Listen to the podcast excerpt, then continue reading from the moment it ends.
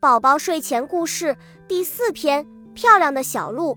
鸭先生的小屋前有一条长长的小路，小路上铺着花花绿绿的鹅卵石，小路的两旁开着一朵朵漂亮的鲜花。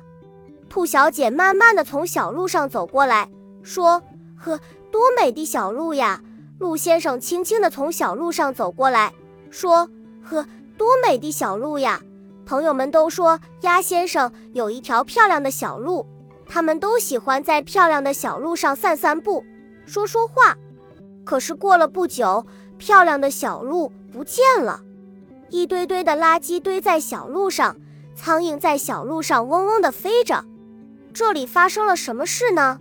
原来是鸭先生把吃剩下的饭菜随手往小路上一扔，把泥巴。菜叶和小瓶子也都往小路上一扔，兔小姐慢慢走来说：“呀，漂亮的小路不见了。”鹿先生也轻轻走来说：“咦，漂亮的小路哪儿去了？天哪，我的漂亮的小路哪儿去了？”鸭先生也叫了起来。他看着看着，忽然一拍脑袋说：“我一定要把漂亮的小路找回来。”这天，鸭先生早早起来了。他推着一辆小车，拿着一把扫帚，用力地扫着小路上的垃圾。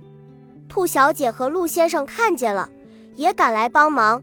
他们提着洒水壶，给花浇浇水，给小鹿洗洗澡。不一会儿啊，一条干干净净的小路又出现了。兔小姐说：“嗯，漂亮的小路好香啊。”鹿先生也说：“嗨，漂亮的小路好亮啊。”鸭先生对朋友们说。让漂亮的小鹿一直和我们在一起吧。